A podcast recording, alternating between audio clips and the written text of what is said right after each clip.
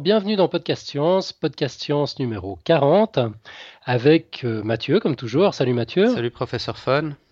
Et avec un invité qui est également un auditeur, euh, c'est Marco. Marco qui est passionné d'évolution et de Stephen Jay Gould en particulier, qui nous a contacté pour nous proposer de nous aider à monter sur un dossier, euh, de nous aider à monter un dossier sur l'évolution, pardon. Et donc Marco est là avec nous pour nous parler d'évolution et de créationnisme. Salut Marco. Ben, salut Alan et salut Mathieu. Puis euh, merci de cette invitation pour votre très bon podcast. Puis j'espère être à la hauteur. Aucun doute là-dessus. Euh, merci à toi d'avoir de, proposé ce sujet qui est, qui est, qui est passionnant. Euh, et qu'on n'avait pas vraiment encore euh, traité dans le, podcast. On l'a effleuré souvent. Euh, on l'a effleuré en parlant notamment de la preuve scientifique, des bonobos, de la génétique mendélienne à travers le, daltonisme, de l'ADN mitochondrial, de, toutes sortes de choses dernièrement avec les tests ADN. mais en fait, on n'avait jamais consacré de dossier à l'évolution ni à la géniale théorie de Charles Darwin, qui reste à ce jour le meilleur modèle pour expliquer le phénomène. Euh, donc on, va attaquer. Je, me réjouis de, faire ce dossier avec toi. Donc ça va être un dossier en trois parties où je vais rapidement introduire euh, la notion d'évolution. Ensuite, tu vas nous parler euh, des créationnistes et de leurs arguments contre l'évolution. Puis ensuite, Mathieu va nous faire un, petit point sur justement les, créationnistes, les différents courants, où on en est, pourquoi, pourquoi c'est dangereux, pourquoi c'est pas bien. bref, donc voilà, on va, on va, on va attaquer tout de suite. Euh, bon, de, mon côté, même si je commence à prendre un peu de bouteille au fil des épisodes, c'est vrai que mes talents sont mes talents encore modestes de vulgarisateur me permettent pas de résumer l'origine des espèces en, en 10 minutes. Euh, origine des espèces, d'ailleurs, que j'encourage tous les poditeurs vivement à lire. Euh, en plus des pinsons, des scarabées et des vers de terre, l'autre truc que Darwin adorait dans la vie, c'était la poésie. Et ça se sent vraiment dans son style littéraire. C'est un monument de la science moderne. C'est un livre qui a tout changé, qui fait encore figure d'autorité 150 ans après sa publication. Et aussi incroyable que ça puisse paraître, ben, ce livre formidable se lit comme un roman aucun besoin d'être spécialiste pour le lire. Euh, d'ailleurs, si tous les scientifiques avaient le talent de Darwin, bah, je pense que les vulgarisateurs seraient au chômage. Euh, donc bon, là je me suis tourné pour, monter ce, petit dossier euh, rapidement pour permettre d'introduire l'évolution. je me suis tourné vers, notre ami Google à qui j'ai demandé de dénicher des papiers intitulés Evolution in a Nutshell. Et puis il m'en a, a, trouvé pas mal. Il y en a un qui m'a particulièrement plu. Euh, qui est bourré d'imperfections. Les biologistes me pardonneront certainement, mais il a le mérite de la clarté et constitue à mes yeux une excellente introduction. Donc euh, j'ai eu le plaisir de le traduire avant de découvrir qu'il en existait, il en déjà une traduction. Tant pis, je garde la mienne et de vous le livrer, euh, de vous le livrer ici tout cuit. Donc l'article commence par nous parler de sélection artificielle. On sait tous que lorsqu'un éleveur doit envoyer certaines de ses bêtes à l'abattoir, il garde les meilleures pour la reproduction. Euh, les chevaux de course les plus rapides vont au haras, tandis que les autres finissent à l'écarissage. Bah, euh, idem pour les graines de fruits et légumes, on garde les meilleurs pour la récolte suivante. Et cette méthode d'optimisation des plantes et des animaux d'élevage fait partie de la culture collective depuis toujours. Ça s'appelle la sélection artificielle. Les hommes le font depuis des milliers d'années. Bah, la sélection naturelle, si on la regarde d'un peu plus près, si on prend par exemple un, lion qui pourchasse une harde de gazelles, c'est comme ça qu'on dit, c'est une harde, euh, et qu'il arrive à mettre la main ou plutôt les dents sur la moins rapide, bah, c'est exactement le même phénomène qui se produit. En mangeant la gazelle la plus lente, le lion a très légèrement augmenté la vitesse moyenne du reste du troupeau, donc il les a, optimisés. Et seules les gazelles les plus rapides vont réussir à vivre assez longtemps pour avoir une chance de se reproduire. Euh, comme le cheval de course qui ne finit pas à l'abattoir. Sauf que dans ce cas, comme il n'y a pas d'humain impliqué, bah ça s'appelle la sélection naturelle et non pas la sélection artificielle. Les mécanismes finalement ont beaucoup en commun. Euh, de, la même manière, les lions les plus lents ne mangent pas beaucoup et sont donc euh, plus faibles, ne gagnent pas les combats pour les femelles et donc se reproduisent pas beaucoup. Donc la vitesse du lion est corrélée à celle de la gazelle. Et la même tendance inexorable affecte toutes les choses qui vivent, plantes et animaux, bactéries, baleines, chacune à sa manière. L'avantage favorisé par la sélection naturelle ne réside pas toujours dans la vitesse, là c'était le cas dans cet exemple, mais il peut s'agir d'autres choses, il peut s'agir de camouflage, de vision nocturne, de cornes, de défense, euh, de la taille, de l'intelligence, de, toutes sortes de choses. Euh, c'est un processus qui n'est pas aléatoire. Permet aux individus qui survivent de se reproduire, alors que les individus les moins adaptés à leur environnement, à leurs prédateurs, euh, produisent moins ou peu ou pas de descendants. Et génération après génération, ben, les lignes les moins bien adaptées diminuent, voire disparaissent, tandis que les mieux adaptées deviennent la majorité. C'est comme ça que ça marche. Euh, on parle aussi de niche pour, pour limiter la concurrence. Donc les plantes et les animaux se portent également euh, mieux là où ils ne se trouvent pas en concurrence directe avec d'autres représentants de leurs espèces ou d'espèces similaires. C'est un phénomène qui fait que petit à petit, chaque espèce trouve sa niche euh, dans, son, écosystème, soit un espace de vie qui lui est propre. C'est pour cela qu'on ne trouve pas de lions dans les zones des tigres et vice-versa, parce qu'ils seraient en concurrence directe euh, pour les mêmes ressources alimentaires.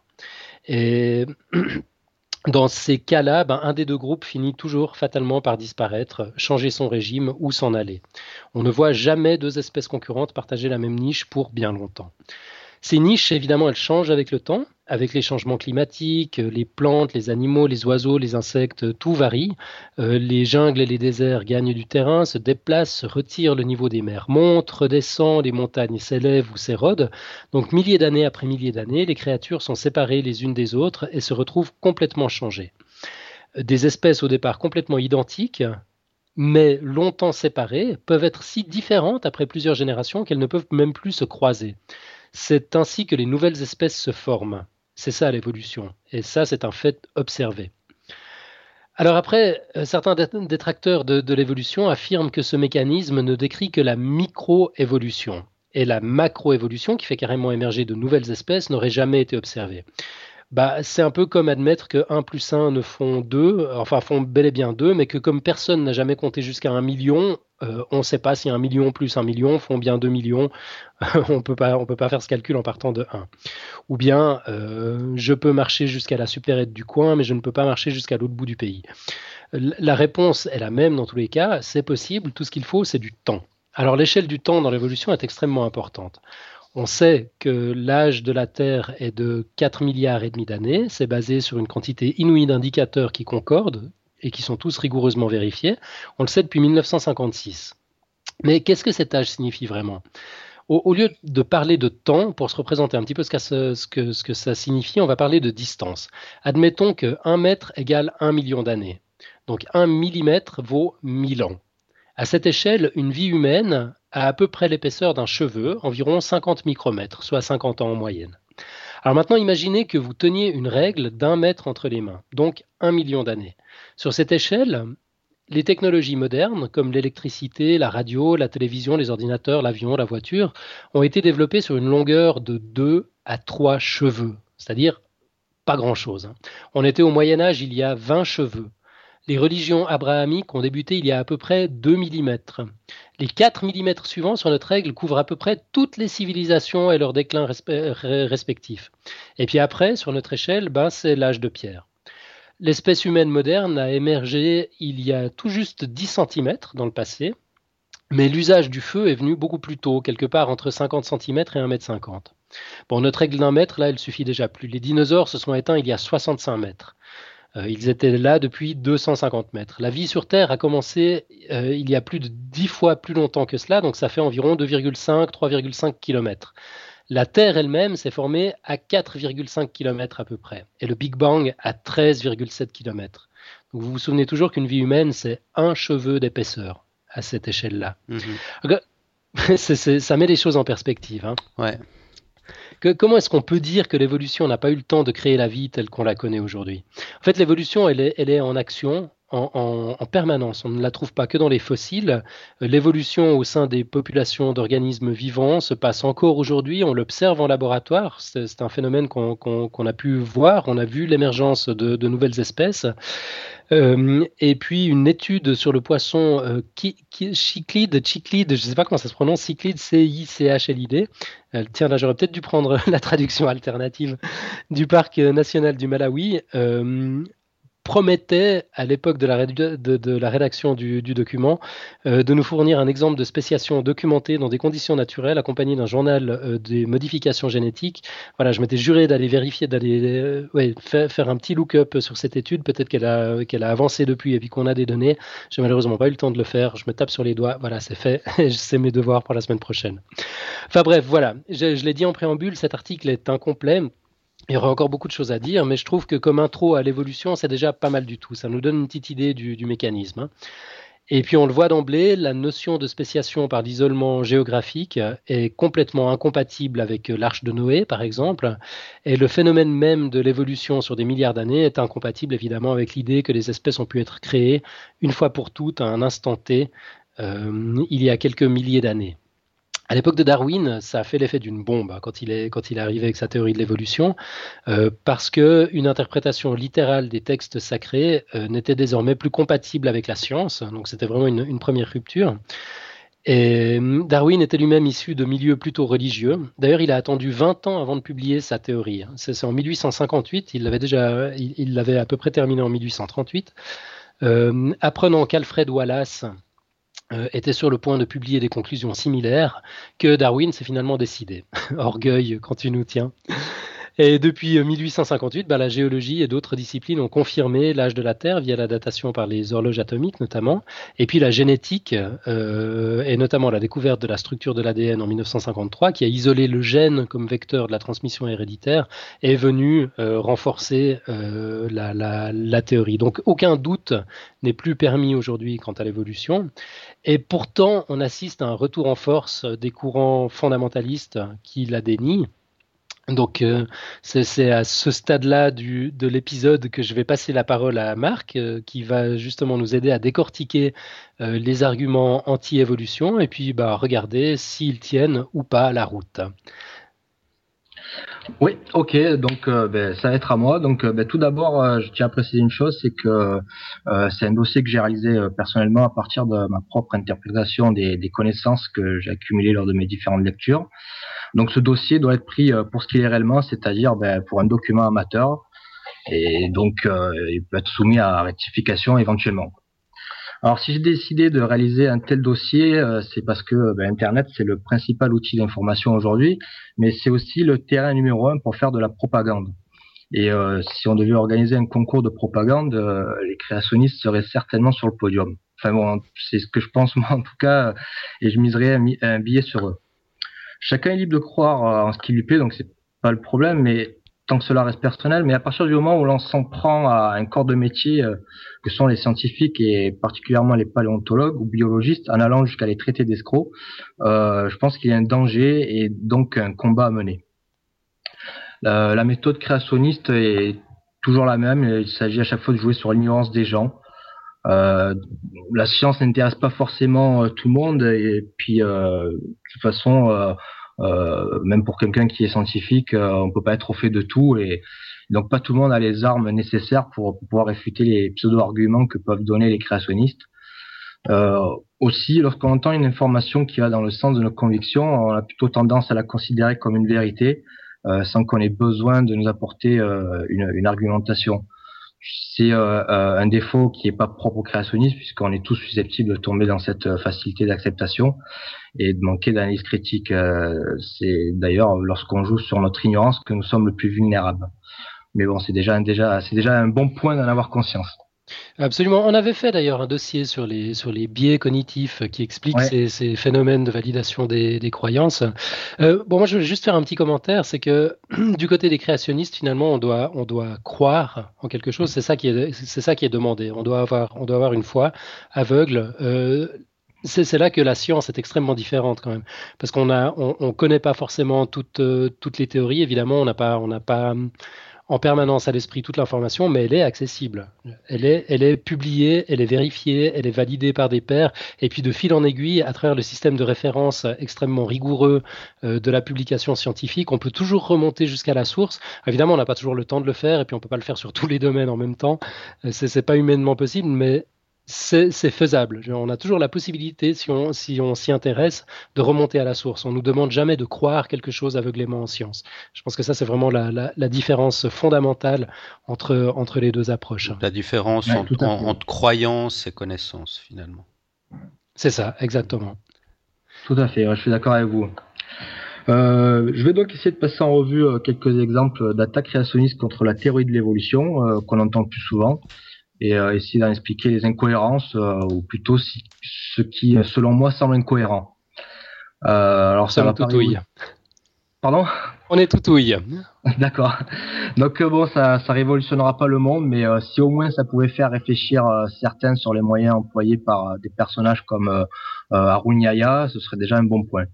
Donc, euh, alors, je sais pas si tout le monde connaîtra Arun Donc, pour ceux qui ne connaissent pas, c'est euh, un escroc reconnu qui s'est euh, improvisé comme une sorte de porteur de parole chez, chez la communauté musulmane et qui est notamment l'origine d'un mouvement qui considère que dans le Coran se trouvent des, des faits scientifiques qui n'auraient été découverts qu'à notre époque moderne. Donc, tout cela basé bien sûr sur des concordismes assez grotesques. Et puis, bien sûr, il est à l'origine de nombreuses attaques contre la théorie de l'évolution.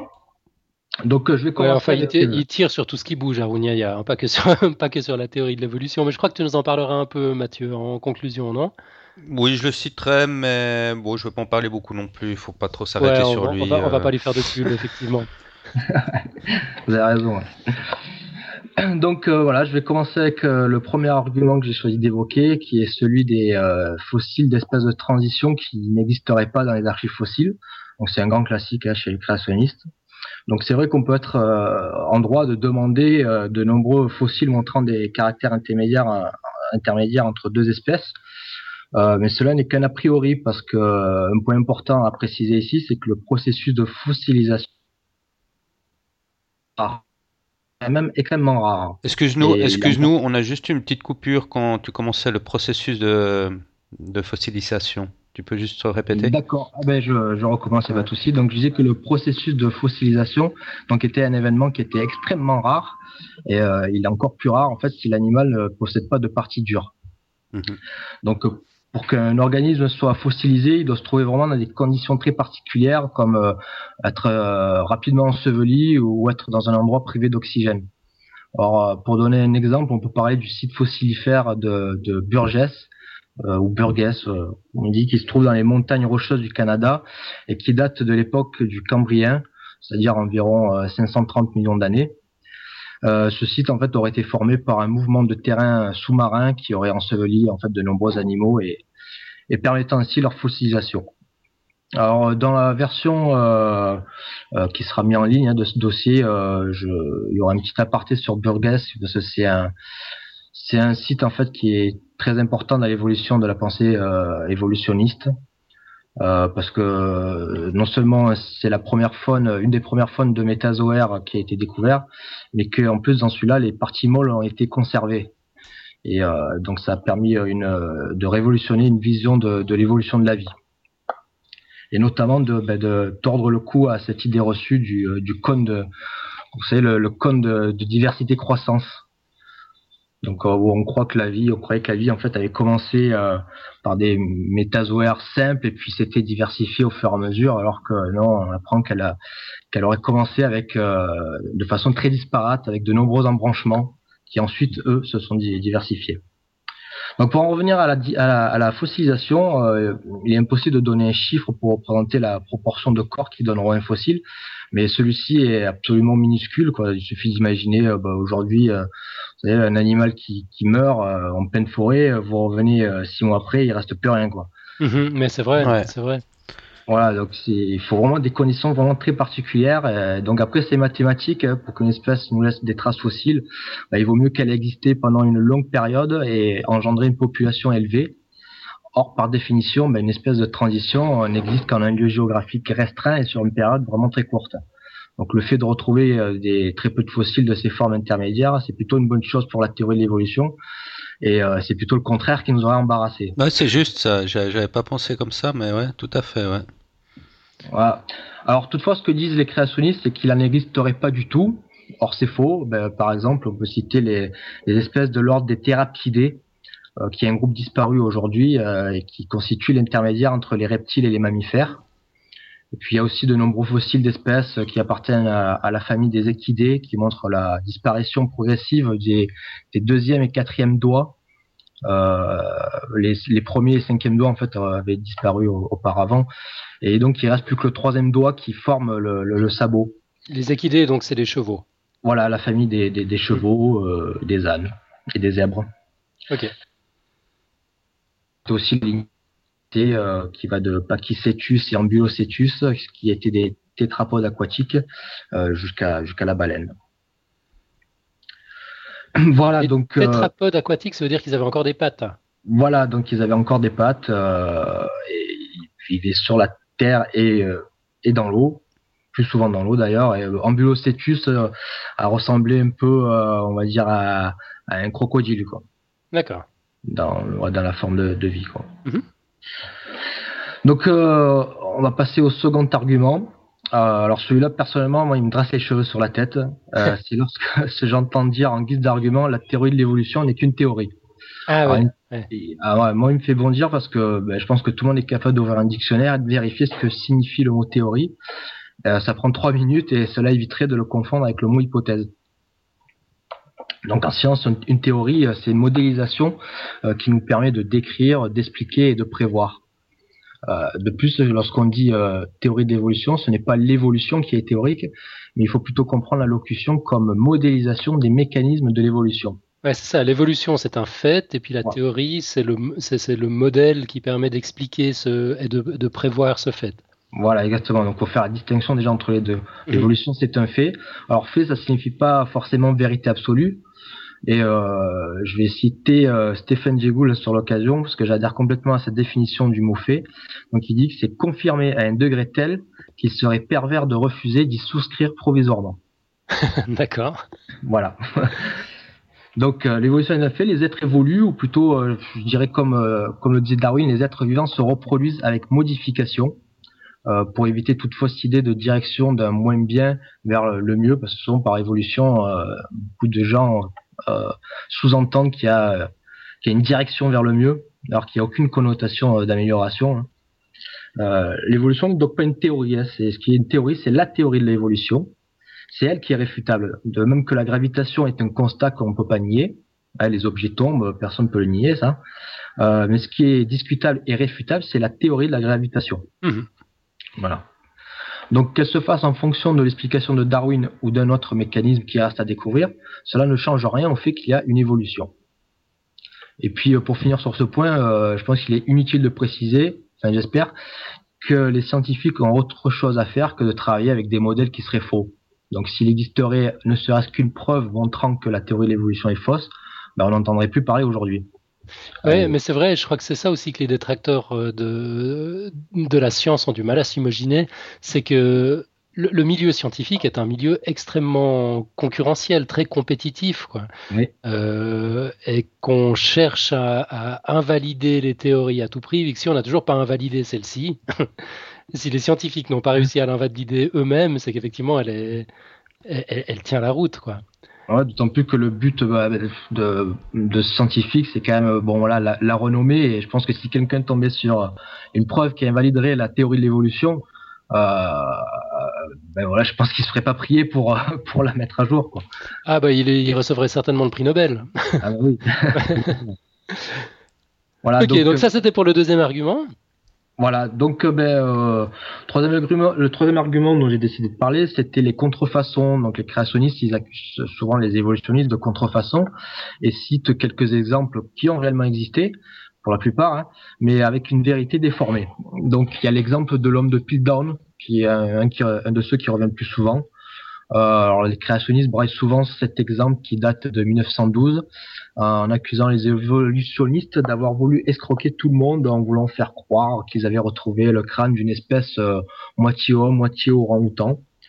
Euh, en fait, dans l'histoire, c'est plutôt les scientifiques en fait qui auraient été trompés. Donc, euh, pas tous, parce qu'il y en avait qui étaient restés sceptiques devant cette découverte, et d'autant plus qu'ils n'avaient pas accès en fait à l'original. Ils n'avaient accès qu'à des moulages. L'original était conservé dans un musée. Et euh, vu l'époque euh, qui ne permettait pas de datation, euh, croire ou ne pas croire à l'authenticité de ces ossements, c'était qu'une question de confiance envers les protagonistes de l'histoire. Mhm. C'est qu'une fois, une fois que les techniques de, de datation sont apparues et qu'on a été en mesure de les appliquer, ben, les scientifiques et évolutionnistes ont pu prouver qu'il s'agissait d'une, d'une supercherie et ont mis tout le monde d'accord. Et ce sont bien les scientifiques évolutionnistes qui l'ont prouvé et non pas les créationnistes. D'accord. Et puis on leur reproche de, voilà. De, de, de, ne pas l'avoir prouvé. Bon, donc c'est faux, quoi. Okay. Mais en fait, cette supercherie, il s'agissait d'un crâne, t'as dit, euh, mi-homme, mi chimpanzé t'as dit, ou mi-singe? Ouais, en fait, c'était, il était en deux parties. Alors, je crois qu'il y avait le crâne, le haut du crâne qui était, qui appartenait en fait à, un homme, et la, la mâchoire qui appartenait à un orang-outan. Ah, d'accord, voilà. Donc ah, voilà. charmant comme bébête. En, plus, c'était plutôt incohérent avec la théorie d'évolution parce que bon, euh, euh, que la, moitié du crâne évolue et pas l'autre, euh, bon, pas très, pas très cohérent. Donc, on entend également parfois parler d'une autre, d'une autre fraude en fait, qui est l'homme du Nebraska. Alors bon, généralement, il n'y a pas plus d'argumentation que ça. Quand les créationnistes le sortent, ils disent oui, les scientifiques avec leur supercherie comme l'homme du Nebraska.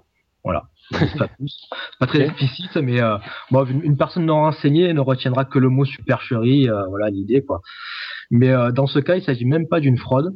Alors je vais faire un bref résumé de l'histoire. En fait, c'est un géologue amateur qui avait euh, transmis une molaire retrouvée en Amérique du Sud à un paléontologue de l'époque qui s'appelait Henry Fairfield Osborne. Donc pour le faire analyser. Alors Osborne trouvait qu'elle ressemblait à une molaire de primate, tout en précisant qu'il ne pouvait pas être affirmatif tant cet indice était maigre. Donc il a décidé de se rendre sur place euh, plus tard pour approfondir les recherches, comme tout bon scientifique en fait euh, l'aurait fait. Mais entre-temps, euh, la presse anglaise, ben, la presse anglaise qui est escalée, quoi, au courant du fait, elle s'est un peu enflammée, puis elle a publié de façon totalement arbitraire le fameux dessin en fait de l'homme du Nebraska qu'on trouve sur le net, hein, et, à qui devait appartenir en fait cette molaire. Et d'après les dires même, les dires même d'Osborne, ce dessin en fait n'avait aucune valeur scientifique et n'était que le fruit de l'imagination des journalistes. Et en se rendant en Amérique du Sud, donc pour de plus amples recherches, Osborne retrouva d'autres éléments et il arriva à la conclusion que cette dent en fait avait appartenu à une espèce de pécari.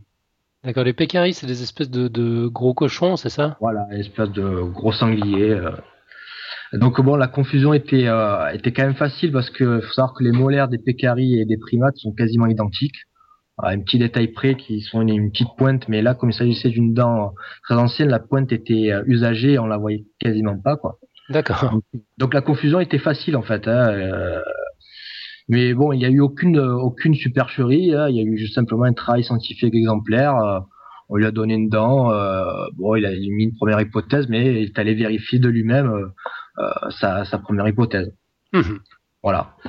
Donc bon, toutefois, il faut admettre que euh, il y a vraiment eu des fraudes réalisées par des gens peu scrupuleux, euh, particulièrement dans le domaine de l'archéologie, de la préhistoire, euh, depuis le XVIIIe siècle. Mais bon, aujourd'hui, les fouilles modernes étant contrôlées et multidisciplinaires, ce genre de, fraude n'est plus permis. Ok. Voilà, donc ben, je vais passer au quatrième argument hein, que j'ai relevé, c'est l'argument de complexité donc euh, qui est souvent avancé aussi.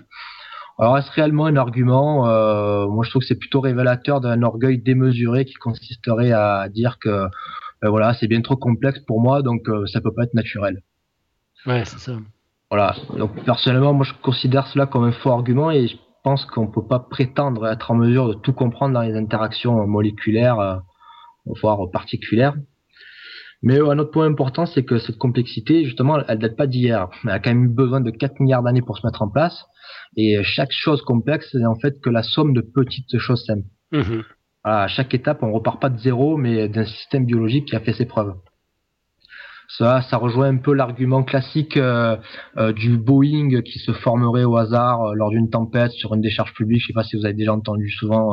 ouais, j'en ai entendu parler. Ouais. Voilà, donc cette analogie, en plus, ça n'a rien à voir. J'en ai pas entendu parler, moi. De quoi, de quoi s'agit-il? Ah ben c'est euh, voilà, euh, les, les, créationnistes disent que ben, s'il passait, s'il y avait une, une, tempête sur une décharge publique, en fait, euh, ben, il y, a, y, a, aucune chance pour que cela forme un Boeing par hasard. Mhm. Voilà, où ça se rejoint ici, il y a l'argument de, de, de, de, la montre qui se monterait toute seule. Enfin bon, l'idée c'est de prendre un objet qu'on a fabriqué nous-mêmes et de dire qu'il y a qu'il n'y a aucune, aucune chance qu'il se forme par hasard. Ouais, ouais, l'exemple de la montre, je l'avais entendu, ouais, mais pas celui du Voilà. Donc cette analogie, en fait, elle n'a rien à voir avec la réalité de l'évolution parce que ni l'homme, ni aucun animal, ni aucune cellule qui existe aujourd'hui ne s'est formée subitement du jour au lendemain sur un immense coup de hasard. Comme je, comme j'ai dit tout à l'heure, euh, ça résulte de près de 4 milliards d'années d'évolution euh, et même les traces de vie les plus anciennes que l'on retrouve ne correspondent pas à l'étape 0 ou à l'étape 1 de la vie. Mmh Ouais, qu'on ne connaît toujours pas d'ailleurs, l'étape 0 ou l'étape 1 de la vie. Ah non, ouais, tout à fait. D'ailleurs, bon, je sais pas si on les connaîtra un jour parce que bon, ça, je crois que les plus anciennes traces de vie, elles remontent à 3,8 milliards d'années. Euh, euh, c'est déjà des, des, des, cellules. Alors bon, euh, c'est même pas des cellules qu'on retrouve, c'est des traces d'activité biologique de ces cellules. Donc, euh, pour retrouver après des, des, des, êtres microscopiques qui ont vécu il y a 4 milliards d'années, euh, bon, il va falloir se lever tôt quand même. Donc, euh, ouais, voilà. Donc, l'émergence de la vie bah, a dû se faire par un continuum d'évolution à partir de premières réactions chimiques cycliques et couplées avec des, des réactions fournissant de l'énergie, comme par exemple une réaction d'oxydoréduction, et formant alors un, un, un métabolisme primordial. On dit, on dit qu'elle serait apparue dans, dans l'eau d'abord, la vie, c'est juste? Euh, Oui, dans l'eau. Alors oui, ça fait partie des, des, des, scénarios euh, les plus avancés. Donc dans l'eau, euh, près des fumoirs euh, océaniques. Hmm. Donc parce que les fumoirs océaniques, c'est vrai qu'ils forment, forment une source d'énergie aussi. De par leur chaleur. Aujourd'hui, on retrouve de la vie dans ces fumoirs. Hein. Et les, parfumoires, c'est, t'entends quoi? C'est des, des, sortes de, de, de, petits volcans, un peu, de petits. Ouais, voilà, c'est ça, c'est des, des, des cheminées, euh, voilà, où il sort des, des, des, gaz très toxiques pour nous. Hein. Qui, qui, viennent du centre de la Terre, qui viennent des couches euh, plus, plus profondes de la Terre. Ouais, voilà, c'est ça. Et puis bon, il, fait, il règne une température euh, très élevée, euh, je crois plus de 100 degrés. Et donc aujourd'hui, on trouve de la vie et pas seulement de la vie microscopique. Hein vraiment des, métazoaires qui vivent près de ces fumoirs. D'accord.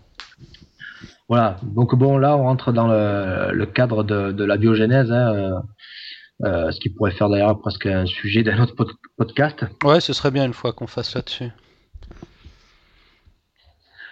voilà, donc euh, ben, lorsqu'on parle en millions d'années, l'accumulation de petites transformations permet d'obtenir au final des, transformations radicales. On peut faire un parallèle avec la géologie et le mouvement des plaques tectoniques qui est, qui est indécelable sensoriellement à notre échelle de temps. Allô, allô. Je... Euh, j'ai cru que c'était que chez moi la coupure. On ah. t'entend plus là. Est-ce que tu es avec nous? Oui, oui, vous m'entendez? Ah, on, t'entend à nouveau. une mauvaise coupure. Ah. Ok. Euh, donc ouais, je, je on parlait de tectonique de tectonique, oui, ben donc on peut faire le, parallèle avec la géologie et le mouvement des plaques tectoniques qui est indécelable sensoriellement à notre échelle de temps. Donc il suffit d'imaginer qu'il y a 60 millions d'années encore, ben, l'Inde c'était qu'une île et qu'à la place de, la chaîne de l'Himalaya en fait se trouvaient des, plages. Et que petit à petit, euh, centimètre par centimètre, euh, ben, l'Inde s'est rapprochée de l'Asie en ramenant tous les sédiments marins et euh, pour former un peu plus tard ben, la, chaîne de montagnes la plus haute du monde. Mmh. Et qui n'a d'ailleurs pas fini de sa croissance. Donc ben, l'argument suivant, c'est un argument assez récent euh, qui nous vient tout droit des partisans de l'intelligent design et euh, particulièrement de son chef de proue euh, Michael Bay. Donc c'est un membre de la droite évangéliste américaine. donc c'est celui de la complexité irréductible. C'est une variante de, de l'argument précédent. Alors voici comment il définit un système de complexité irréductible. Alors c'est un système composé de plusieurs parties en interaction qui contribuent chacune à sa fonction élémentaire et dont l'absence d'une quelconque de ces parties empêche le fonctionnement du système. Voilà, donc euh, ça en fait qui résonne comme si les parties avaient été assemblées par quelqu'un. Ouais, c'est ça. Du fait qu'elles peuvent pas fonctionner l'une sans l'autre, elles ont nécessairement été produites et assemblées en même temps. Voilà. Hmm.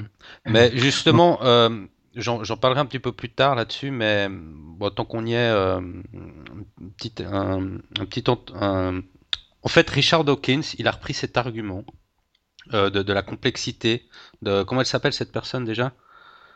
Euh, C'est Michael Bay. Ouais. Et, il, dit en fait que, que, cette complexité que, défend, que, qui est défendue, en fait, repousse seulement le problème. Car, car selon Dawkins, un, tel design devrait être au moins aussi complexe en fait, le designer de, cette complexité devrait être tout aussi complexe, ou si ce n'est plus. En fait, je ne sais pas si vous me suivez ça. Ouais, C'est si, euh, si un créateur a tout créé, qui a créé le créateur? Voilà. Donc euh, mm. dire que c'est pas possible d'avoir créé cette complexité, c'est un argument euh, qui n'est pas valable parce que finalement le créateur, il doit être forcément aussi complexe ou plus complexe, donc qu'il a créé. voilà. Ouais, si on part du principe que la complexité doit être créée, euh, euh, le créateur de la complexité doit être lui-même encore plus complexe et donc euh, doit forcément, d'après le principe de départ, avoir un créateur lui-même. Mhm. Donc ça fait une chaîne infinie. Ouais. Ouais, exactement. C'est vrai, c'est déjà pas très cohérent au départ. Bon, ça c'est l'argument un peu philosophique de Dawkins, mais il a aussi des arguments biologiques. hein. Il les démontre, il les démontre euh, l'un après l'autre aussi ces, ces arguments. Je, je sais même plus dans quel livre d'ailleurs, dans tous ses livres probablement. Euh, ouais, ce serait intéressant peut-être qu'on mette une petite euh, bibliographie dans la version, la Ouais. version écrite du. Euh, Peut-être dans, Je euh, euh, crois que c'est God's euh, God Disillusion. God Ouais, je crois Delusion. que c'est The God Ouais. Delusion. Ouais, pas, pas seulement en fait. C'est vraiment un argument qui revient souvent dans, dans pratiquement tous ces livres, en tout cas tous ceux que j'ai lus. Voilà, donc ben, cet argument en fait de, de la complexité irréductible est souvent accompagné d'un exemple, c'est celui de l'œil des vertébrés, Ouais. Qui semble ben, trop complexe pour être le fruit du hasard. Alors moi je vous avouerai que je comprends pas trop bien en quoi un organe complexe comme l'œil euh, des vertébrés ne peut pas provenir d'un processus évolutif et en quoi il est une complexité irréductible, sachant que ben, de simples cellules photosensibles constituent déjà un œil euh, primitif. Il existe même des, êtres unicellulaires euh, qui possèdent des, récepteurs photosensibles qui jouent le, rôle- euh, le, le rôle d'œil euh, rudimentaire. Donc, comme par exemple chez Le Glen, qui est, euh, qui est euh, un protiste, en fait, un eucaryote. Et euh, bah, à partir de, de ces cellules, différentes améliorations peuvent intervenir, comme de simples changements topologiques de ces cellules pour une meilleure détection des rayons lumineux ou une meilleure protection ou encore la possibilité de bouger ce système de cellules photosensibles. Mais comme on l'a dit, c'est petit à petit, génération après génération. Voilà, donc on n'obtient pas un œil comme ça euh, d'un coup de baguette magique. Ah ouais, hein. bien sûr.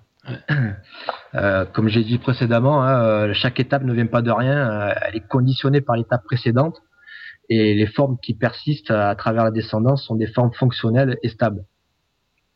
Mhm. Donc euh, après, de génération en génération, les variations sont créées, les variations créées sont transmises euh, ou non, et tout dépend du fait si cette variation permet à l'individu euh, de, de vivre assez longtemps pour se reproduire et, et transmettre ses gènes. Bah ouais. Voilà, donc euh, ben, une petite remarque euh, à propos de l'œil.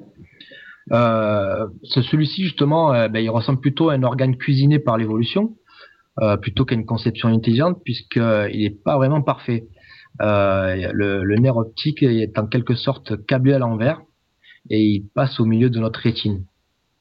Donc on a tous dans notre champ visuel une zone qui s'appelle euh, qu'on appelle le point aveugle ou tache de Mariotte euh, ou encore euh, blind spot en, en anglais, il me Mhm. semble. Euh, c'est-à-dire une, c'est une zone rétinienne qui est dépourvue de cellules photosensibles. Alors, si un architecte suprême était à l'origine de cet œil, pourquoi euh, aurait-il laissé un tel défaut et, et pourquoi n'a-t-il pas réalisé un œil parfait? Alors, certains auditeurs euh, qui sont peut-être pas au courant de cette information euh, euh, doivent être en train de se dire euh, mais qu'est-ce qu'il raconte euh, Je vois aucun point noir dans ma vision. Euh, eh bien, c'est tout à fait normal. Et euh, d'ailleurs, si euh, s'il y en a qui voient des points noirs, ben, je leur conseille d'aller voir rapidement un, un oculiste. euh, parce qu'il y aurait un souci dans ce cas-là. En fait, si on se rend pas compte de, de la présence de ce point aveugle, c'est parce que notre cerveau complète de lui-même cette lacune, euh, de par ben, ce que j'appellerais notre euh, logique inconsciente. En fait, Euh, par exemple, si tout est blanc autour de, de ce point, euh, alors le cerveau va interpréter ce point noir comme blanc Mhm. de lui-même. Il fait une sorte d'extrapolation. Oui, voilà, là, c'est ça. Il fait en quelque sorte une, une retouche d'image, quoi, lui-même.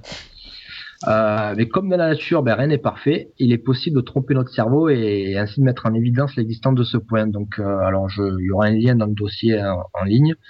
Euh, mais s'il y en a qui veulent, ben, en écoutant le podcast, euh, euh, se rendre sur l'expérience, ils peuvent par exemple ben, taper sur euh, Google euh, capsule expérience, euh, le point aveugle.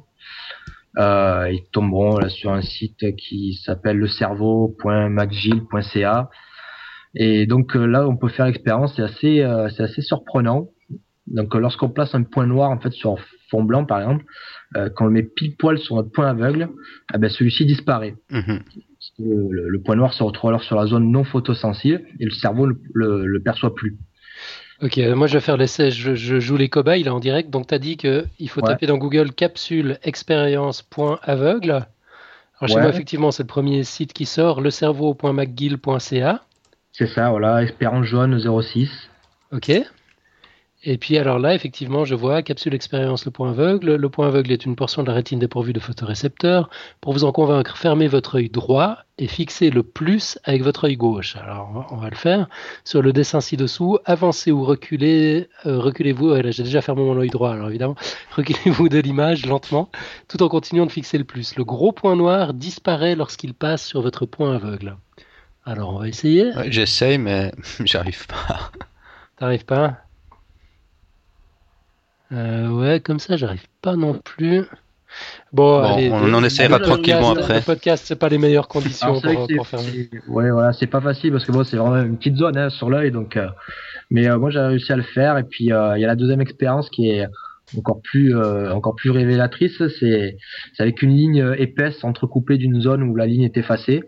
Donc si on place la zone d'effacement sur le point aveugle, ben, notre cerveau, lui, ne sait pas qu'il y a une zone d'effacement. Ah, du coup, il compense en, prolongeant la ligne noire, c'est ça? Voilà, donc comme il ne reçoit pas l'information de la zone d'effacement, ben, lui, euh, ben, par expérience, nous, une ligne, c'est une ligne droite, elle est continue, donc euh, lui va compléter cette ligne. Bon, bah, je crois que vous avez devant vous la preuve que la théorie de l'évolution est fausse, parce que ça marche pas chez moi. Oh Mathieu, comme tu, comme tu balances ça. non, moi j'ai un peu de peine aussi, mais je réessayerai. On essaiera tranquillement après. Dans les meilleures conditions. À, moins, que ce soit l'expérience qui a mal réalisé.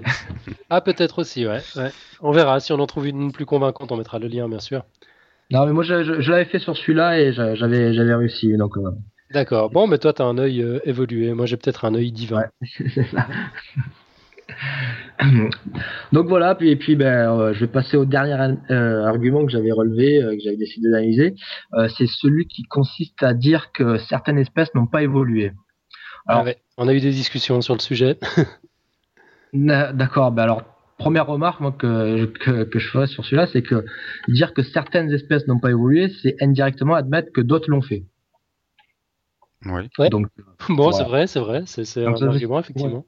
Voilà, une remarque personnelle que j'avais fait. Mais bon, oui, c'est indéniable. En fait, certaines espèces n'ont effectivement pas évolué depuis leur apparition. Enfin, plus précisément, ont très peu évolué car il faut pas seulement juger sur l'anatomie. Parce que nous, quand on retrouve des, fossiles, on retrouve que la partie anatomique, et on n'a pas, par exemple, le, euh, système euh, immunitaire, quoi.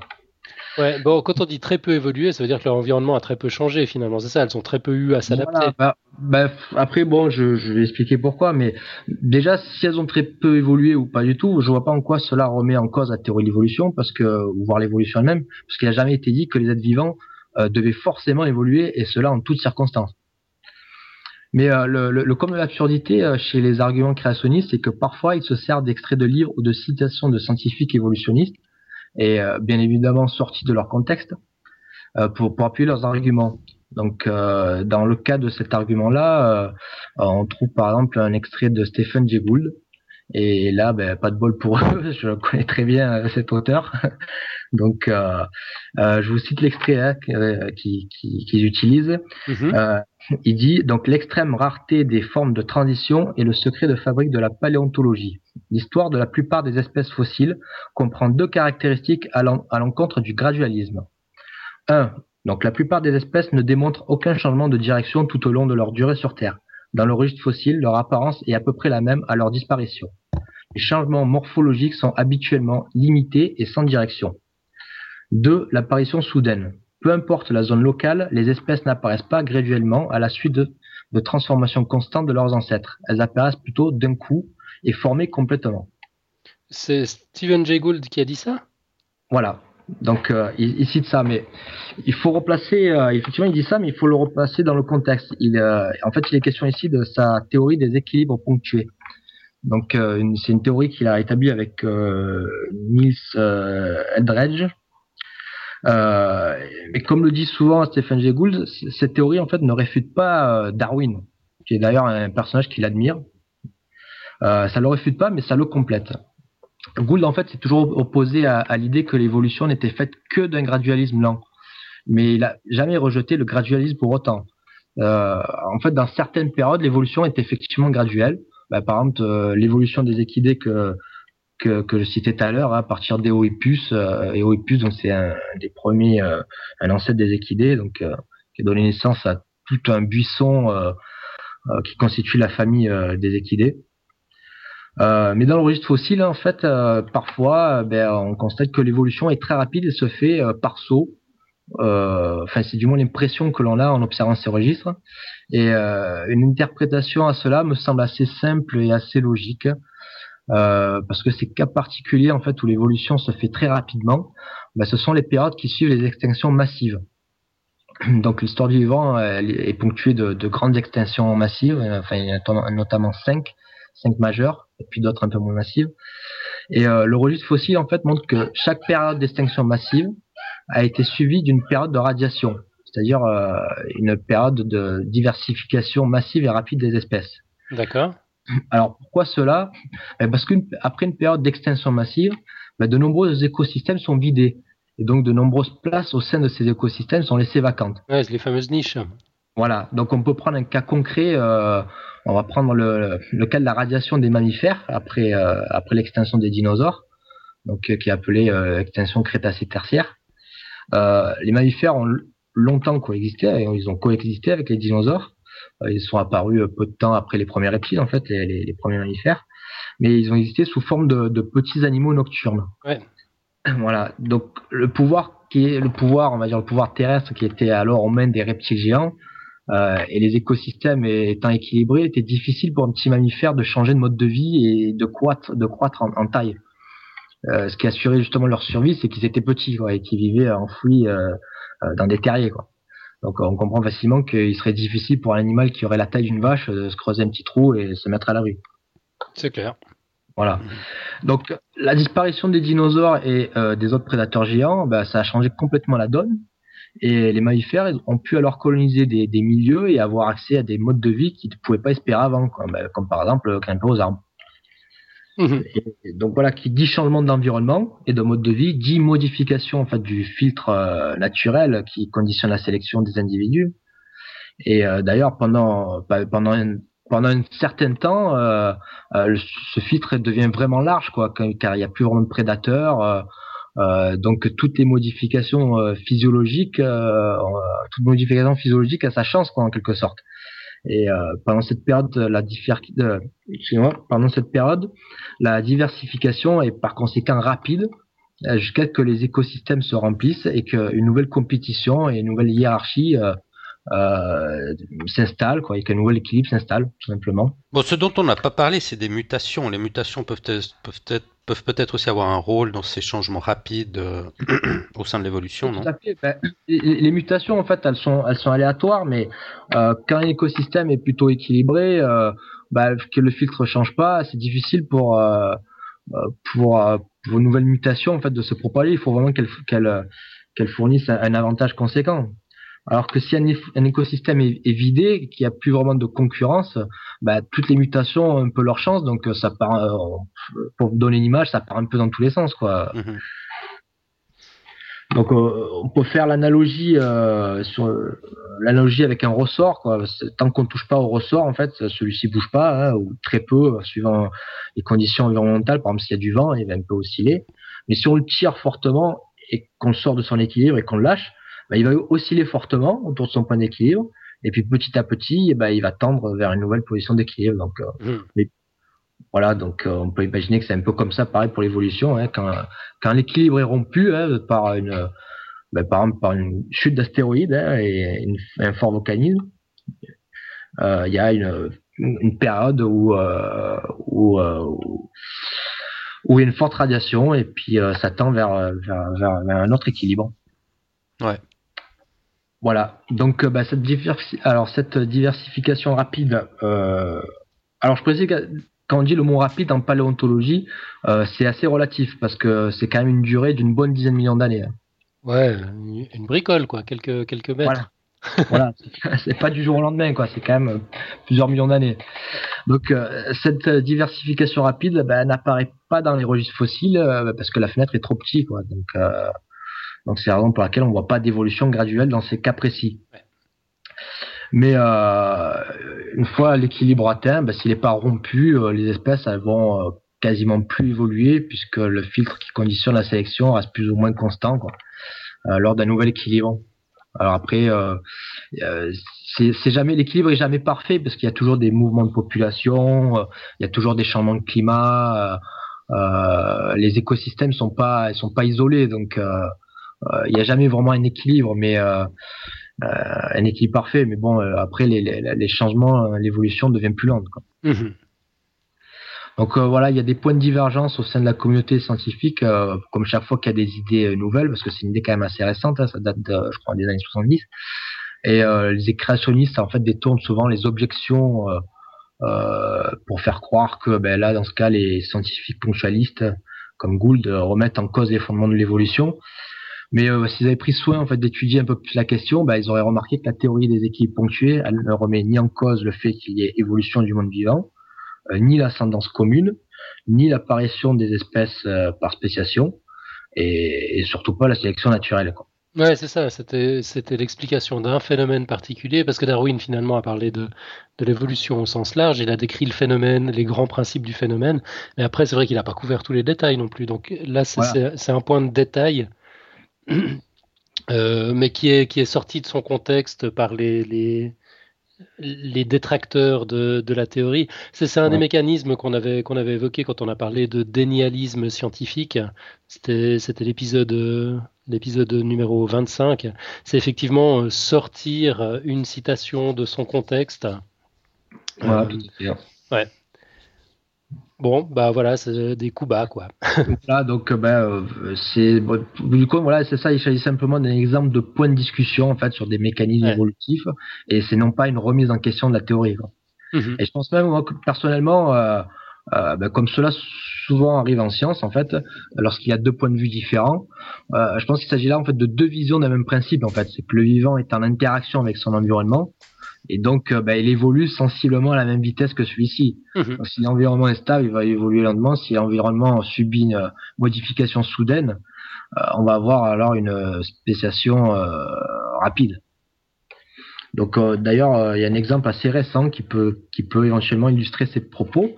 c'est l'évolution d'un lézard qui, qui, qui, est nommé Podarcis sicula, qui a été introduit en fait sur une île croate euh, au nom euh, assez imprononçable pour moi, donc je ne dirai pas le nom, mais euh, en seulement en fait une trentaine d'années seulement, bah, ce lézard qui, qui a donc vu son environnement changer du jour au lendemain, bah, a changé de façon très significative. Et il, a grandi, sa mâchoire est devenue plus puissante et, et, il a changé de régime alimentaire. Donc avant il était insectivore et il est devenu herbivore. Quoi. Donc cela entraîne des modifications au niveau des intestins.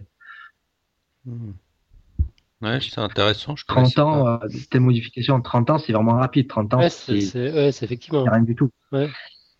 Je, crois qu'on avait observé dans ce cas particulier déjà des modifications en trois générations.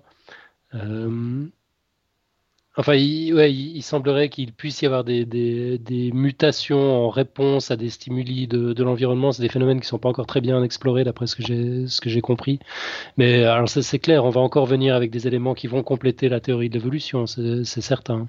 Ouais, mais il y avait il y a d'autres cas comme ça. Je euh, je voulais chercher un autre cas, j'ai plus pensé. Je sais plus, je crois c'était des moineaux en fait qui venaient d'Angleterre et qu'on avait introduit en Amérique du Nord. Maintenant, en fait, ils forment une sorte de mosaïque en fait suivant euh, en Amérique du Nord, suivant suivant les climats, ils sont plus ou moins gros, euh, euh, avec des tailles vraiment différentes suivant les, les zones géographiques. Quoi. Un peu, en fait, c'est un peu le même principe que que les pinsons de Darwin avec leur bec, quoi. Suivant la, suivant le, suivant leur milieu, en fait, ils ont des becs. Ah, petite coupure de nouveau. Ah, ouais, vous m'entendez? Oui, voilà. Voilà. Ok. Donc euh, voilà, enfin dernier point sur, en fait, sur cette théorie des équipes euh, ponctuées, euh, elle peut être avancée aussi pour pour expliquer la rareté des fossiles des espèces de transition. Ben, parce que donc voilà, comme l'évolution se fait rapidement, ça laisse pas vraiment de d'espèces de, transition quoi dans, dans les dans les dans les registres fossiles. Mmh. néanmoins, comme le dirait Stephen Jay Gould, en fait, d'une façon générale, ce sont surtout les fossiles de transition entre les espèces qui sont l'échelon les plus bas de la classification euh, du monde vivant, qui sont rares. Euh, en fait, les espèces intermédiaires entre groupes plus vastes, euh, par exemple entre reptiles et mammifères, comme je disais tout à l'heure, hein, qui sont les thérapsidés, ou entre dinosaures et oiseaux, ben, eux, au contraire, sont plus nombreux. Et d'ailleurs, je vais citer euh, Gould à ce sujet. Alors, il dit, c'est extrait de son livre euh, Quand les poules auront des dents. Euh, ouais, il a souvent des noms. J'adore le titre. Excellent. Et donc, c'est un chapitre qui s'appelle Évolution, fait et théorie. Et il dit, et il dit, en plus, il répond au fait que les créationnistes le citent souvent. il dit, puisque nous avons proposé des équilibres ponctués pour expliquer les tendances évolutives, il est irritant d'être sans cesse cité par les créationnistes, à dessein ou par stupidité, je l'ignore, comme affirmant que les fossiles ne comportent pas de forme de transition. Celles-ci manquent habituellement au niveau des espèces, mais elles abondent entre groupes plus vastes. Voilà. Ok. Donc, euh, euh, ben, euh, on arrive petit à petit à la conclusion. Hein. alors la liste est encore longue. Hein, des, il existe d'autres arguments qui frisent souvent le ridicule. Hein. par exemple, comme si l'homme descend du singe, pourquoi existe il encore des singes? Donc, ça, je sais pas, vous l'avez souvent entendu, sûrement. Ouais, je l'aime bien celui-là. voilà, donc pour moi, c'est pour moi c'est aussi ridicule que de dire, ben, si les Québécois descendent des Français, pourquoi existe-t-il encore des Français? Ouais, bonne question, tiens. Non, voilà. je déconne. Voilà, donc euh, sinon il y en a un, mais alors là on touche vraiment le fond. Euh, et j'ai déjà entendu, euh, j'ai déjà vu sur des sur des forums dire bah, depuis que l'homme essaie de voler et de nager, bah, pourquoi il lui est pas poussé des ailes ou des nageoires Donc c'est c'est véridique, j'ai vraiment lu ça sur des forums. donc c'est c'est la bise du ridicule, mais c'est quand même révélateur d'une certaine idée reçue qui est courante et qui consiste à croire qu'il y a évolution selon une nécessité. Mhm. Alors que pas du tout. Ouais. Voilà, donc euh, ah ben, parfois certains euh, sont quand même fait, sont quand même prêts en fait à faire un consensus et admettre qu'effectivement il y aurait des petites variations, euh, des micro-évolutions à l'intérieur d'une espèce et pas pour autant de macro-évolutions. C'est ce que tu disais d'ailleurs tout à l'heure Alan hein, dans ta présentation. Mhm. mais là voilà, j'en reviendrai à l'analogie de la tectonique des plaques hein, avec les micro-mouvements de l'Inde qui qui transforment ben, radicalement une plage hein, en chaîne montagneuse. Euh, d'ailleurs, on peut noter que la théorie de l'évolution de Darwin et puis l'idée que les continents sont en mouvement euh, émergent à peu près à la même époque. Euh, je crois que la, tectonique des plaques, vraiment, enfin, le mouvement des continents, je crois que c'est 50 ans après Darwin, hein, au début du siècle, en fait, au début du XXe siècle. donc c'est une époque où on commençait à comprendre en fait à peine que la Terre était vraiment vieille. donc à l'échelle des temps géologiques, hein, la somme de ce qu'on appelle micro-changements en fait donne au final des changements radicaux et euh, pour conclure, je dirais que c'est peut-être cela que qu'on du mal à se représenter en fait les, les créationnistes, c'est cette échelle de temps gigantesque devant notre euh, insignifiante durée de vie. Voilà. Ouais. Voilà. C'est vrai. Quand on met les choses dans leur euh, dans leur contexte, comme ça, on les on, les comprend. bon, le problème, c'est que pour, pour certains d'entre eux, ils remettent en question la cette durée justement. Euh, ouais, d'ailleurs, je vais... j'en parlerai un petit peu de ça. Ok, bah, alors, vas-y, la parole est à toi. T'as terminé, Marco? Bien, tu, tu conclus bah, Oui, c'est bon, c'est fini euh, pour moi. Bah, merci bien, merci bien. Ouais, dossier, dossier super intéressant, merci beaucoup. Voilà, j'ai bon, j'ai essayé de faire succès, mais c'est vrai qu'il y a vraiment beaucoup de choses à dire euh, euh sur, sur ce sujet-là. Quoi. Bon, j'ai essayé de faire un peu ce qui revenait le plus souvent comme, euh, comme argument, qu'on mhm. entend le plus souvent. Bah, je vais essayer d'enchaîner moi sur un peu. Bah, je vais parler un peu plus du, de l'histoire du créationnisme et, de différents courants qui, qui, qui s'inscrivent dans le créationnisme. Alors, bon, c'est un peu nouveau pour moi parce que je m'étais, à vrai dire, pas vraiment arrêté sur le créationnisme euh, plus que ça. Euh, bon, alors, bon, le créationnisme euh, en tant que tel, c'est bon une doctrine religieuse fondée sur la croyance selon laquelle la vie, la terre et par extension l'univers ont été créés par Dieu selon des modalités conformes à une lecture littérale de la Bible. Euh, ces partisans affirment que le monde a été créé par Dieu en six jours et soutiennent que Dieu aurait créé chaque espèce végétale ou animale de façon individuelle. Le premier jour de la création aurait été le 23 octobre 4004 avant Jésus-Christ. C'est précis, il faut laisser, ça, ça se mérite là. Alors, le, créationnisme est né au 19e siècle et bon, est très implanté aux États-Unis, comme tout le monde le sait, euh, particulièrement dans la communauté des Mormons, et il est aussi présent dans de, nombreuses autres églises, euh, entre autres protestantes, anglicanes et évangéliques. Et il est de plus en plus présent dans, les écoles et dans l'éducation. L'enseignement de la théorie de l'évolution dans les écoles publiques de plusieurs États américains, dont le Tennessee, était interdite jusqu'en 1968. Donc ça fait il n'y a pas très longtemps. Hein. Et cette lecture littérale de la Bible, telle que, telle que prônée par les créationnistes, est, refusée finalement par la majorité des églises chrétiennes actuelles, euh, qui privilégient une lecture plutôt interprétative au lieu de littérale. Alors il y a différents courants, qui, sous-courants qui ont un peu émergé euh, au sein du créationnisme. Euh, bon, j'en ai relevé quatre et un cinquième qui serait le dessin intelligent qui pourrait peut-être s'inscrire dans, un de ces, quatre sous-courants aussi. Alors, je, vais citer juste les quatre, après je vais, parler un petit peu de chacun. Euh, il y a le créationnisme littéraliste, le créationnisme concordiste, le créationnisme finaliste et le créationnisme théiste ou évolutionniste. Alors le premier, le créationnisme littéraliste, euh, lui part d'une lecture vraiment littérale de la Bible. Euh, on dit qu'il a, évalue qu'il a adopté par environ 15 millions de personnes. Euh, dans ce courant, il y a ce qu'on appelle le, créationnisme jeune terre, qui est une des formes les plus radicales du créationnisme, défendu, défendu notamment dans les églises chrétiennes évangéliques américaines, par une partie de l'église orthodoxe russe, mais hors de Russie, et par certains courants islamistes qui affirment que la Terre a littéralement, littéralement été créée en six jours par Dieu et que l'évolution des espèces est un mythe, qu'Adam et Ève ont littéralement vécu et péché dans le jardin d'Éden et que les fossiles retrouvés sont des objets créés par le diable pour tromper les êtres humains. Donc ça, ah bah il fallait bien qu'il intervienne à un moment celui-là, c'est logique. bien sûr. Mathieu, tu as dit 15 millions de personnes, ça c'est la totalité des créationnistes littéralistes? Euh. à travers le monde ou bien c'est sur un, dire un marché particulier? Euh, à, travers le monde.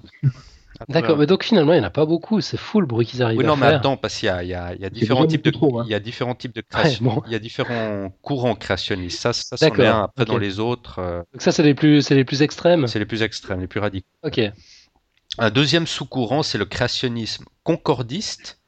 Mhm. Alors lui, il cherche un accord entre le texte et la recherche scientifique. Et là, on, évalue qu'il y a entre 20 et 25 millions d'adeptes.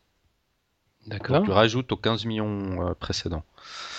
Euh, dans ce courant-là, il y a ce qu'on appelle le créationnisme vieille terre qui s'oppose au créationnisme jeune terre que j'ai cité précédemment. Donc, mhm. Le créationnisme vieille terre, euh, vu les récentes découvertes en astrophysique et en biochimie, euh, ce courant euh, vieille terre tente de, conjuguer réconcilier orthodoxie scientifique et orthodoxie religieuse. Et comme son nom l'indique, sa caractéristique est qu'il conçoit que l'origine de l'univers et de la vie sur Terre remonte à une longue période, donc des millions voire des milliards d'années.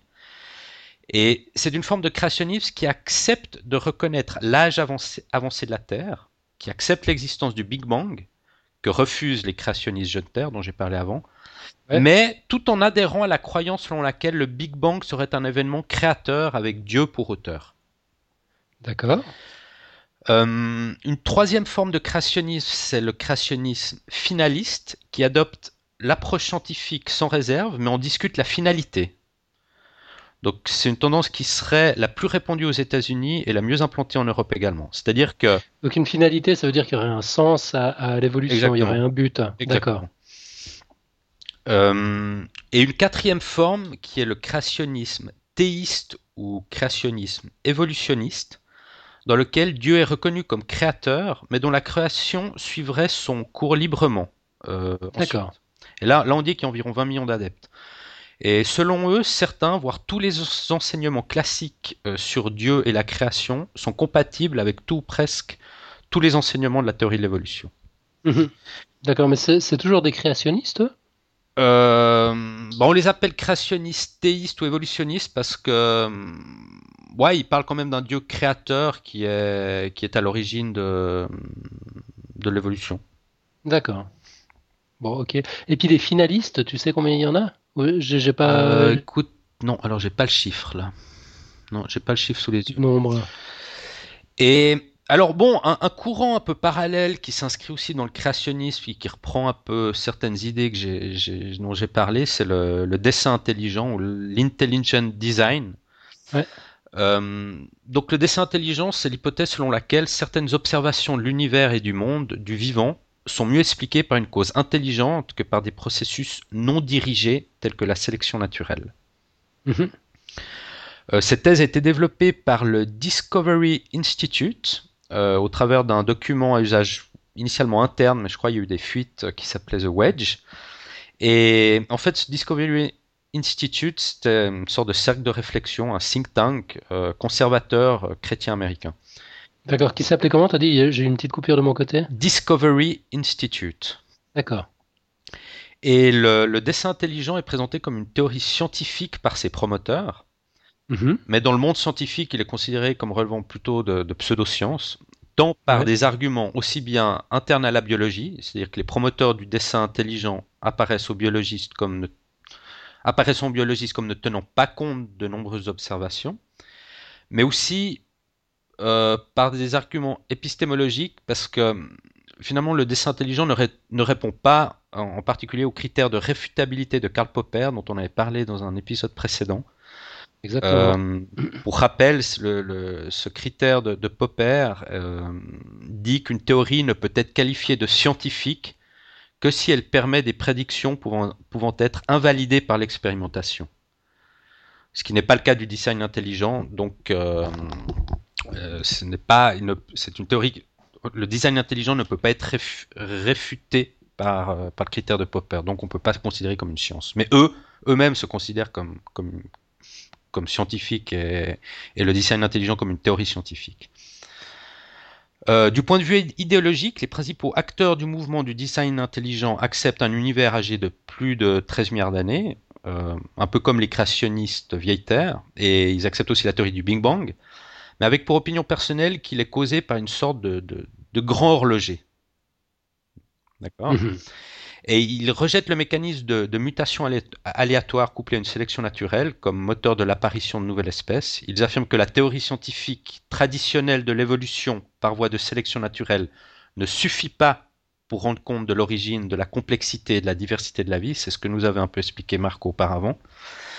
Euh, et, donc c'est là où je reviens sur ce qu'avait dit Richard Dawkins à ce sujet, euh, qui, disait que permettre à un designer intelligent d'être responsable pour une complexité improbable repousse seulement le problème, car selon, Dawkins, un tel designer devrait être au moins aussi complexe que la complexité qu'il a créée. Euh, les promoteurs du dessin intelligent affirment que certains groupes d'éléments biologiques forment un tout fonctionnel, dont il est très improbable qu'il soit le résultat de l'évolution de sous-parties qui le constituent. C'est ce que nous disait tout à l'heure Marc avec la complexité irréductible. Voilà, et que tous ces éléments doivent être apparus simultanément et correctement reliés pour être fonctionnels. Hmm. Euh, il prône que les racines de leur mouvement se retrouvent chez certains penseurs grecs antiques comme Socrate, Platon, Aristote, qui pensaient que l'apparition du monde naturel nécessitait un esprit, ou encore Cicéron qui voyait dans les étoiles et l'adaptation des animaux une preuve du design rationnel. Et puis il disait vraiment tout ça, tous ces gens-là, ou c'est c'est de nouveau des, théories tirées par les cheveux euh, bon, je crois que certains penseurs grecs euh, allaient, allaient dans, dans, cette idée-là et d'autres euh, soutenaient plus une théorie de l'évolution plus classique. Mais... enfin, la théorie de l'évolution chez les Grecs, elle n'avait pas encore été pensée. La ouais, mais on verra après dans, dans, dans la côte. Il y, a, y, a, une petite côte d'ailleurs que nous a... non, on verra. On, verra. c'est vrai que la théorie de l'évolution n'existait pas chez les Grecs, mais mais bon, les, les, philosophes grecs avaient quand même une certaine idée du monde et, certains, bon voilà, mm, tirant plus vers le créationnisme et d'autres tirant plus euh, vers Darwin. Bon. euh, le dessin intelligent ne, ne, ne spécifie pas l'identité du designer, du, grand horloger qui est derrière tout ça, et, affirme que sa nature, extraterrestre ou supranaturelle, ne peut être déterminée par une science matérialiste. Et enfin, la démarche adoptée par les, tenants du dessin intelligent s'oppose à la démarche scientifique en, ce qu'ils ne tentent pas de démontrer que leurs, arguments, que leurs arguments sont valables, mais demandent à leurs détracteurs de prouver qu'ils ne le sont pas. Ouais, ça c'est encore un grand classique du dénialisme, on l'avait vu. Alors, euh, peut-être quelques chiffres sur euh, la situation actuelle euh, du créationnisme. En, 2011, l'Institut français Ipsos a réalisé un sondage pour l'agence de presse Reuters sur la position de la population de 24 pays sur le créationnisme et l'évolutionnisme. Alors, j'ai un lien sur Wikipédia où on retrouve ce, tableau. Alors, quelques quelques petits exemples. En Europe, euh, on a par exemple, alors que je regarde, en Allemagne, il semblerait qu'il y ait 12% de créationnistes et 65% d'évolutionnistes. En Grande et 23% sans opinion. En Grande-Bretagne, 12% de créationnistes, 55% d'évolutionnistes et 34% sans opinion. En France, 9% de créationnistes et 55% d'évolutionnistes. En Belgique, 8% de créationnistes et 61% d'évolutionnistes. Bon, euh, il y a 24 pays en tout. Il y a, on, bon, on retrouve la Turquie, l'Arabie Saoudite, l'Indonésie, la Pologne, l'Argentine, le Mexique, enfin 24 pays. au total, si on fait la somme, on voit qu'on a, on arrive à 28% de créationnistes et 40, 41% d'évolutionnistes. Et 31% sans, sans opinion. D'accord, 28%, c'est presque un tiers quand même. Ouais. De créationnistes. Bon, c'est sur 24 pays. Hein. Ouais, mais euh, bon, d'accord. et, votre pays, euh, la Suisse, il euh, n'est pas donné Elle n'est pas donnée, non, malheureusement. Non? Ah ben il doit avoir 100% de neutre, non? Ah, ouais. bien vu, bien vu. Mais bon, en parlant de la Suisse, il y, y, a quand même plusieurs associations qui militent contre la théorie d'évolution et pour une lecture littérale de la Bible entre autres le Centre biblique européen, fondé en 1983-1983 à Vuaran, l'Alliance Pierre Vivante, euh, fondée en 1986 à Sivirier, et l'association Création Bible Science, fondée en 1987 à Vevey. D'accord, elles datent toutes à peu près la même époque, c'est marrant. En Belgique, une enquête a montré que 20% des Flamands adhéraient à la théorie du créationnisme en 2008 en France, euh, il y a une association qui se fait appeler Université interdisciplinaire de Paris. Euh, c'est une association qui regroupe 1250 adhérents et qui existe depuis 1995 et qui organise des conférences soupçonnées de défendre le créationnisme. Euh, L'Institut de recherche Pou aux États-Unis a réalisé en juillet 2005 un sondage montrant que 64% des Américains étaient favorables à l'enseignement du design intelligent en plus de la théorie de l'évolution. Et que 38... 65%. Ouais, 64%. ok, donc c'est comme s'il s'agissait que d'une théorie en fait des deux côtés, puis il faut enseigner les deux parce que et puis, et puis laisser les gens faire leur choix quoi. Ça, ça doit être ça l'esprit en fait. Exactement. Ouais, bah là il y a du boulot à faire. Hein. Et maintenant, euh, il y a aussi, cet institut de recherche, ce sondage de cet institut nous dit aussi que 38% ne voulaient pas que la théorie de l'évolution soit, soit enseignée dans les écoles publiques. Et un autre sondage mené fin 2007 par le Journal des sociétés de biologie américaine affirme que 61% des Américains sont d'accord avec le concept de l'évolution et 29% des sondés estiment que la vie a été créée sous sa forme actuelle. Euh, la portée officielle du créationnisme est aujourd'hui délaissée au profit des théories de l'intelligent design et plus aucun État américain n'a inscrit dans son programme l'enseignement à parité du créationnisme et de l'évolution. Mais les écoles privées jouissent encore d'une liberté à ce sujet. D'accord? Ouais, bah non, pas d'accord, mais, non, pas le choix. Non, non, mais bon, c'est bien, à quelque part. Aucun, aucun État américain n'a inscrit dans son programme l'enseignement à parité du créationnisme et de l'évolution. Mhm. Quand même, vont dans une bonne direction. Euh, dans les années 2000, l'enseignement du créationnisme progresse dans les établissements d'Allemagne, des Pays-Bas, de Russie, de Suède et de Pologne. Dans plusieurs pays européens, il semblerait que de plus en plus d'étudiants s'opposent à l'enseignement de l'évolution en cours. Et un sondage effectué au début de 2006 par la chaîne BBC révèle que près de 40% des personnes interrogées veulent que le créationnisme soit enseigné au cours de sciences au Royaume-Uni. 40%. Hein. 40%. Et les arguments créationnistes d'origine chrétienne sont aussi devenus populaires parmi les musulmans, notamment en Turquie, en Indonésie, en Malaisie et dans la diaspora musulmane européenne et nord-américaine. Donc euh, on revient sur euh, Harun Yahya, euh, c'est un pseudo de ce personnage qui s'appelle Adnan Oktar, qui est une des figures centrales du créationnisme en Turquie. Euh, tu en avais un petit peu parlé Marco. Il, y a, il, avait, il y a quelques années, il, avait créé son Atlas de la création, un ouvrage créationniste de plus de 800 pages qui avait été envoyé à nombreuses institutions dans différents pays.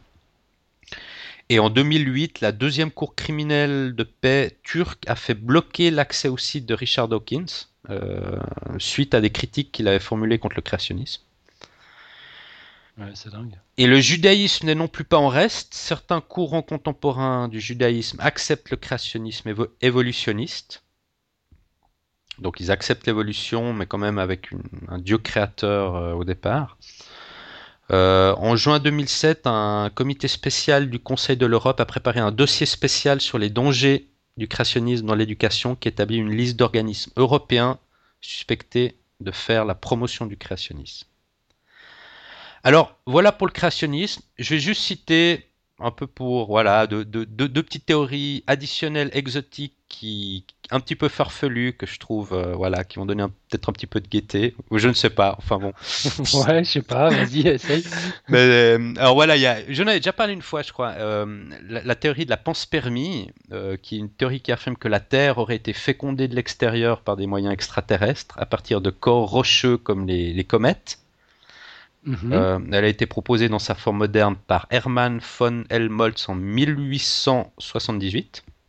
Ouais, ouais mais il n'y a, pas encore un culte de ce truc-là. Je, crois que c'est une hypothèse, euh, une hypothèse valide, y compris parmi les scientifiques, cette histoire, non? Ouais, valide. Euh, J'irai pas jusque là. Hein, c'est une hypothèse de travail. Il y, a, certains cosmologistes qui qui qui, qui, qui, ont cette idée-là et qui, la, la promeuvent et des cosmologistes même reconnus, mais il n'y a aucune, euh, aucune, aucune. Il n'y a aucune espèce de preuve là. On, est, tous d'accord là-dessus, mais on parle, on parle juste d'une hypothèse, enfin d'une idée qui, euh, voilà, qui demande à être testée. On, ne parle pas encore d'une, d'une idéologie, il me semble. Non, non. Ou, si. Non, je crois pas à ce point-là. Non.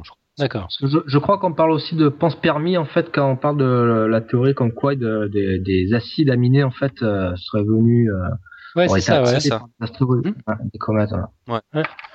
Et puis alors une autre là, un peu plus fantaisiste, mais que j'ai trouvé drôle, donc voilà, ce sera pour conclure.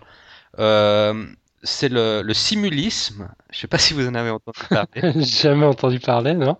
Euh, C'est pour ceux qui ont regardé un peu trop de films de science-fiction. Euh, il, il s'agit en fait d'un concept qui consiste à supposer que la réalité que nous percevons puisse être le fruit d'une simulation informatique et c'est une théorie qui explore la possibilité que nous vivions dans une sorte de réalité simulée. Et étant donné c'est Matrix en fait. Ouais. Matrix, ouais. Alors justement, euh, juste en quelques mots, euh, l'idée c'est que la puissance de calcul des ordinateurs sont de plus en plus performantes et, et croissent exponentiellement. Donc ça c'est la loi de Moore qui dit que chaque 18 mois, la puissance de calcul des processeurs double. Et les promoteurs du simulisme avancent que d'ici 2029, on sera capable de créer un jeu virtuel qui pourrait simuler en grande partie notre univers et ses lois physiques avec des avatars capables, comme les humains, d'avoir des émotions, des relations sociales et une intelligence artificielle. Et les promoteurs de cette idée avancent que si l'humanité est capable de créer un tel environnement virtuel, une telle simulation informatique, il n'est pas impensable d'imaginer que nous-mêmes, notre humanité, notre civilisation, vivions dans une simulation informatique et notre réalité soit simulée. Et c'est justement, euh, il s'appuie beaucoup sur le personnage de Morpheus de Matrix, qui, avait dit dans le film, si le réel est ce que nous sentons, ce que nous goûtons, ce que nous entendons et ce que nous voyons, alors le réel est seulement constitué de signaux interprétés par notre cerveau. Et ces signaux pourraient venir d'un grand ordinateur. Donc voilà. Et, mais, mine de rien, ce simulisme, euh, il est avancé par certains promoteurs du courant transhumanisme, euh, je pense, je sais pas, tu en as un petit peu entendu parler, je crois, toi, Alan, de ce mouvement transhumaniste. Ouais. ouais. Qui, mine de rien, a de plus en plus euh, d'écho, euh, ce mouvement aussi. Donc, bon. Ouais, il faudra peut-être qu'on y consacre un sujet une fois. C'est des courants de pensée assez, assez intéressants. Bon, il y, y, a pas mal de délire aussi, mais enfin. Ouais, entre autres, le simulisme. Mais tu sais, j'étais la, la, semaine dernière au World Science Festival à New York. Là, euh, il y avait une soirée entière qui était consacrée à l'univers est-il un hologramme? Mm. C'est un nouveau, euh, un, nouveau thème en, cosmologie. Mm-hmm. Euh, en fait, tout autour de nous ne serait qu'illusion. Il faudra que je t'explique un petit peu. Ça, c'est un sujet pour toi. Il faut absolument que tu le traites à, à, l'occasion. Mais enfin, c'est dévier des, dériver des, des, des, travaux sur les, les trous noirs. Euh, tout, tout, est aspiré, tout disparaît dans un, dans un trou noir, mais euh, on, se demande où passe l'information sur ce qu'était l'objet qui a disparu dans le trou noir. Puis il semblerait qu'en fait l'information reste stockée sur, sur, sur les, les, bords euh, du, du, trou noir, et puis que si tel est vraiment le cas, alors par extrapolation, on arrive à construire une théorie cohérente qui, indiquerait que tout finalement, tout n'est que n'est c'est-à-dire que tout le tout, le, toute l'information est codée euh, de, manière euh, bidimensionnelle, et puis ce codage bidimensionnel permet de, construire une réalité tridimensionnelle. Enfin, c'est vraiment un truc pour toi. Il faudra. Ouais, non, mais j'en avais entendu parler une ou deux fois, mais à vrai dire, j'avais jamais rien compris. Donc euh, j'ai pas tellement creusé parce que ouais, j'ai vraiment pas compris l'idée quoi. Mais ouais, si j'ai le temps une fois, j'essaierai de. Ouais, tu, tu, tu vas creuser. Je trouve que ça, ça, vaut le simulisme. Mais alors cette fois, c'est des scientifiques très sérieux quoi, qui, qui, sont derrière. Euh, ça, c'est des, sommités euh, de, la cosmologie.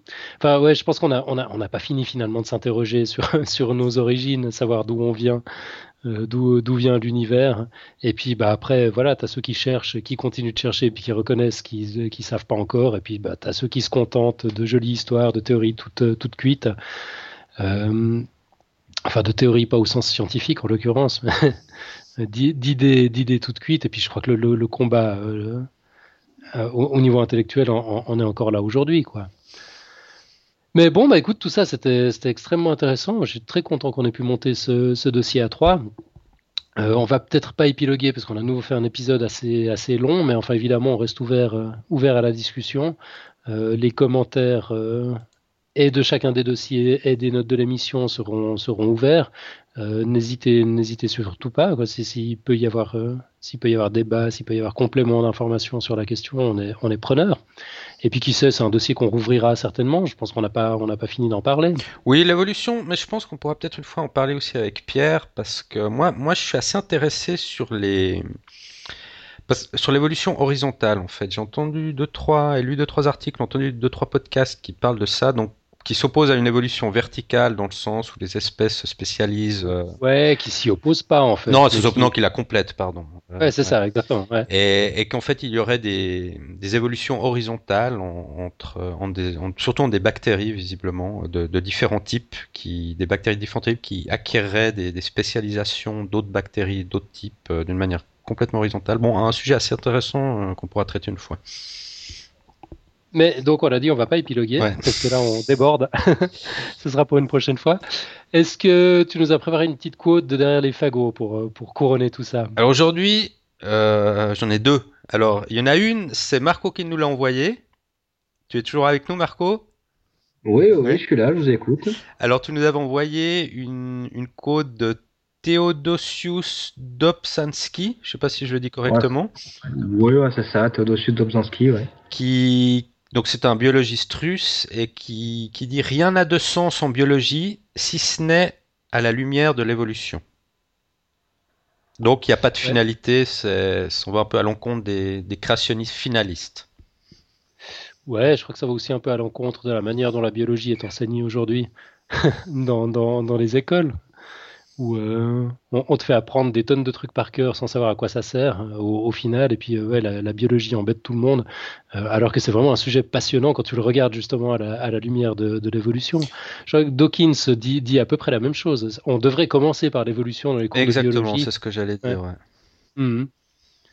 Bon, bah ouais, pas, pas d'autres commentaires. mais ça, ça c'est un truc que je comprends pas pourquoi les, en biologie les cours d'évolution se mettent à la fin. Ça, ça, ça, me hein, dépasse complètement. incroyable. Je, vois pas, je, vois, je vois pas la raison, mais bon. J'ai l'impression qu'il n'y a pas beaucoup de réflexion derrière. Enfin, peut-être que des biologistes pourront nous éclairer sur la question. Pierre, si tu nous écoutes. Alors ça, c'est la première côte. je, te, coupe parce qu'on va pas traîner. Et la deuxième, elle est, elle est de, de, Jacques Monod, mais en fait, elle est visiblement attribuée justement au philosophe grec Démocrite. Donc pour, pour, pour te dire que les philosophes grecs n'étaient pas tous des créationnistes. Euh, qui avait dit tout ce qui existe dans l'univers est le fruit du hasard et de la nécessité. D'accord, je vais pas, je, je, m'attaque pas à ça, je, je vais pas me lancer dans une petite réflexion. Euh, fruit du hasard et de la nécessité. Je sais pas comment il faut interpréter ça, surtout la notion de nécessité. Mais enfin, ok, on, ah, on va la laisser ouverte à méditer, d'accord? D'accord, je te sens pas convaincu. Ah non, effectivement. Ah, moi, pareil, je, je serais plutôt d'accord avec le hasard, mais la nécessité, euh, j'ai un doute. Vous avez un doute ouais, on est, on est sceptique, nous. Bon, Bon, voilà, mais on en parlera une autre fois parce que là, il faut vraiment qu'on D'accord. rende l'antenne. Ok, très bien. Formidable. Donc la semaine prochaine, on a de nouveau un invité si tout va bien. On va parler de supraconductivité. C'est fou comme on, on, saute du coq à l'âne hein, chez Podcast Science. Mais bon, c'est ce qui fait le, ce qui fait le charme de, de l'émission sans doute. Euh, bon, en tout cas, merci infiniment à Marc euh, d'avoir proposé ce sujet et puis d'être venu nous en parler. Euh, d'ailleurs, on, on, lance un petit appel comme ça. Podcastion, c'est ouvert à ce genre d'initiative, clairement. Euh, si vous êtes passionné ou si vous avez des connaissances particulières d'un sujet ou un autre, bah, vous êtes les bienvenus pour venir nous en parler. Vous savez comment nous, nous contacter hein, à travers Facebook, à travers Twitter, à travers le site podcastscience.fm. On est, on, on est facile à trouver. Euh, voilà, voilà. Bah, c'est tout pour cette semaine. On en reste là. On se retrouve la semaine prochaine. Très bien. Merci Marco. Ben, merci à vous. Et à bientôt. Merci. À une prochaine. À tout bientôt. ciao. ciao.